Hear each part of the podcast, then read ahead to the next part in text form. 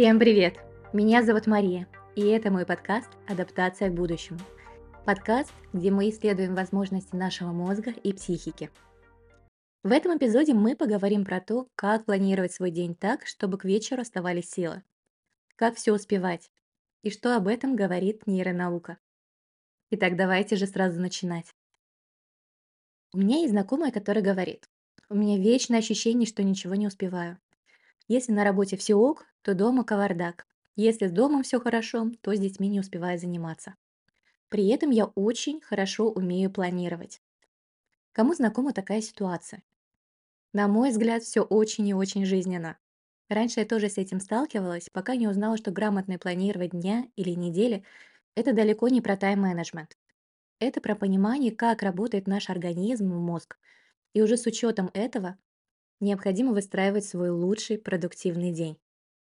Поэтому сейчас я очень хочу с вами поделиться ценными фишками, которые сильно помогли мне когда-то, и которые вы легко сможете внедрить в свою жизнь и на себе прочувствовать, насколько станет легче просыпаться, работать, творить, общаться с друзьями, быстрее обрабатывать информацию, да и вообще быть включенным в свою прекрасную жизнь. Итак, первое, с чего я хотела бы начать, так это с одной простой мысли. Слово «приоритет» еще до 20 века не имело множественного числа. Слово появилось в английском языке в 15 веке, и в то время его использовали только по отношению к одному первому или важнейшему объекту.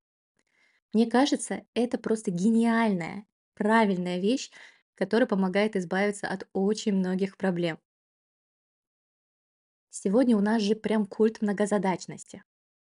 Но не является ли это лишь имитацией нашей бурной деятельности? Мы ведь как хомяки пытаемся запихнуть в свой час десятки разноплановых задач. И почту проверили, и на звонок ответили, и отчет подготовили. Особый привет я передаю тем, кто работает из дома. Там вообще очень часто все намешано. Но ученые уже доказали, что нашему мозгу требуется время, чтобы переключиться с одной задачи на другую. И вот за эти скачки внимания мы расплачиваемся когнитивным напряжением. Поэтому в первую очередь, планируя день, нужно определить свой главный приоритет, главный конечный ценный результат, по достижению которого к концу дня вы будете довольны и удовлетворены собой. Что для вас будет являться этим важным результатом? А потом определите, какие точечные конкретные действия вы можете сделать уже сейчас, чтобы приблизиться к своему желаемому результату. И сфокусируйтесь на выполнении этих задач, которые приводят к цели. И вам будет так намного легче отсеивать ненужные задачи. Выделите на это планирование буквально 15-20 минут, прежде чем ринуться в бой и решать все задачи, которые будут на вас сыпаться. Ведь хуже плохой стратегии нет ничего. Второй момент. Выстраиваем день с учетом нейрофизиологии. Работоспособность человека, концентрация и большинство биологических функций варьируются в течение дня. И зная особенности работы мозга и своего организма, можно распланировать свой день так, чтобы оставаться энергичным до конца дня и при этом гордиться результатами прошедшего дня. Так в нашем организме есть кортизол и серотонин. Это важнейшие элементы, участвующие в формировании циклов сна и бодрствования. Выброс кортизола в утренние часы активирует все остальные гормоны, приводя организм в активную фазу. Серотонин, напротив, помогает организму подготовиться ко сну. Поэтому по утрам мы наиболее активны, сфокусированы и продуктивны. Рост кортизола идет примерно с 6 до 10 утра и потом постепенно начинает снижаться в течение дня. Именно поэтому оптимальное время для энергозатратных задач– первая половина дня. Совещание, заключение сделки с партнером, выполнение задач под звездочкой, для которых нужна концентрация, мотивация и энергия, все это лучше делать в первой половине дня.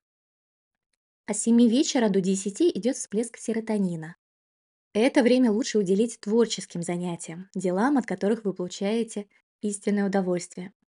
Это и время для себя любимого, и для семьи, и игр с питомцами, и время постепенного отхода ко сну. Третий момент. Между задачами очень важно делать перерывы. Очень классно помогает ставить задачи по блокам примерно 60-90 минут работы и между этими блоками 10-15 минут отдыха. Здесь, безусловно, все индивидуально. Нужно смотреть, сколько по времени вы действительно можете работать сфокусированно, не отвлекаясь. Но важно помнить, наша концентрация на задачах имеет свои пределы.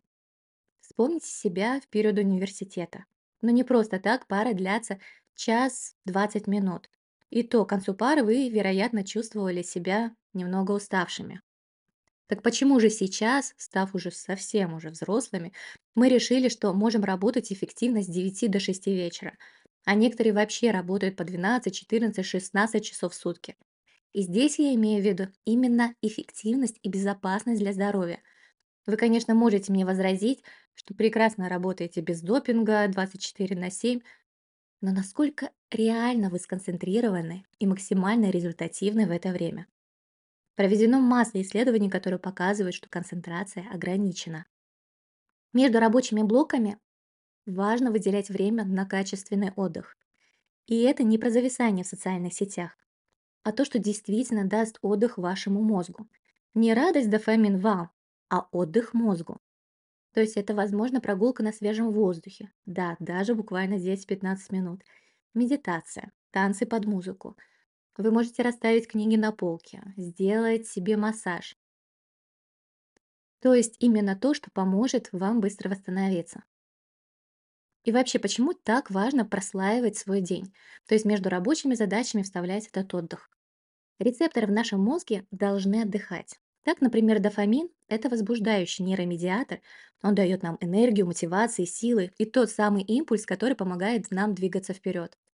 Серотонин, напротив, это тормозящий нейромедиатор. Он дает возможность насладиться жизнью здесь и сейчас, получить удовольствие от того, что происходит в моменте. И дофамин, и серотонин– это как педали газа и тормоза в автомобиле. Мы нажимаем на педали по очереди. Невозможно сразу нажимать на две педали и ожидать от автомобиля, что он куда-то двинется. Поэтому, когда нам нужно ускориться, быстро ехать по трассе своей жизни, мы нажимаем газ.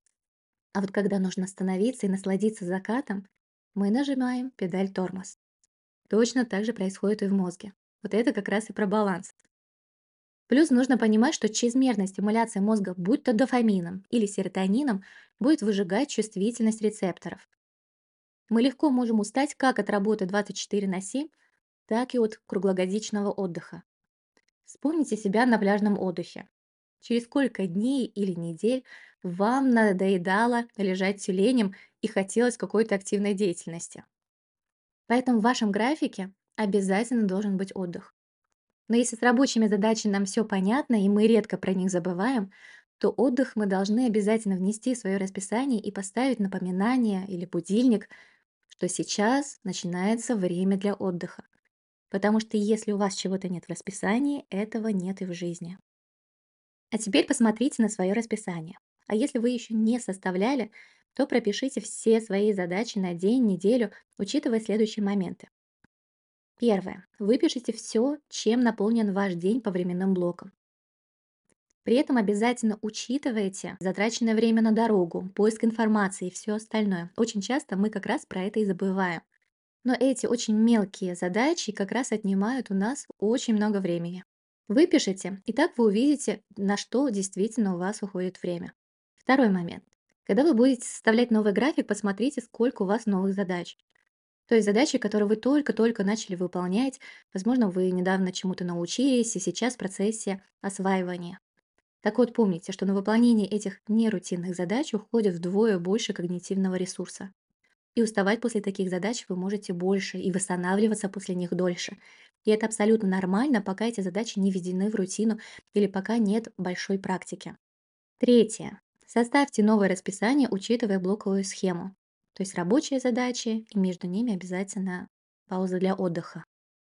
А свои ритуалы, например, массаж, ведение дневника, медитация, чтение главы книги, можно поставить на самое раннее утро. Так вы сразу сделаете что-то важное для себя и уже с радостным настроением войдете в новый рабочий день. Безусловно, есть и много других классных э, фишек по планированию и тайм-менеджменту, но здесь я хотела сделать именно акцент на том, что между рабочими задачами нам очень важно давать себе паузу качественного отдыха. Энергия на день и концентрация– все это зависит от нашего состояния, как физического, так и психического. Ведь любые действия требуют ресурса.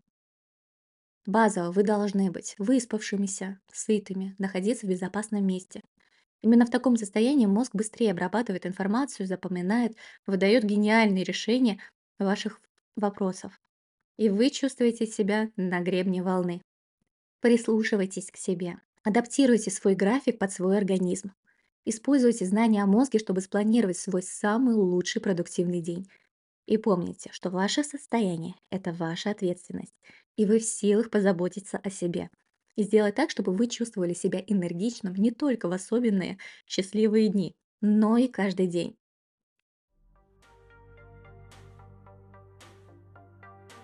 Я на этом с вами прощаюсь. Как всегда, дополнительные материалы по теме я оставлю в своем телеграм-канале «Адаптация в будущем». Благодарю, что вы были со мной. И до скорых встреч. Пока-пока.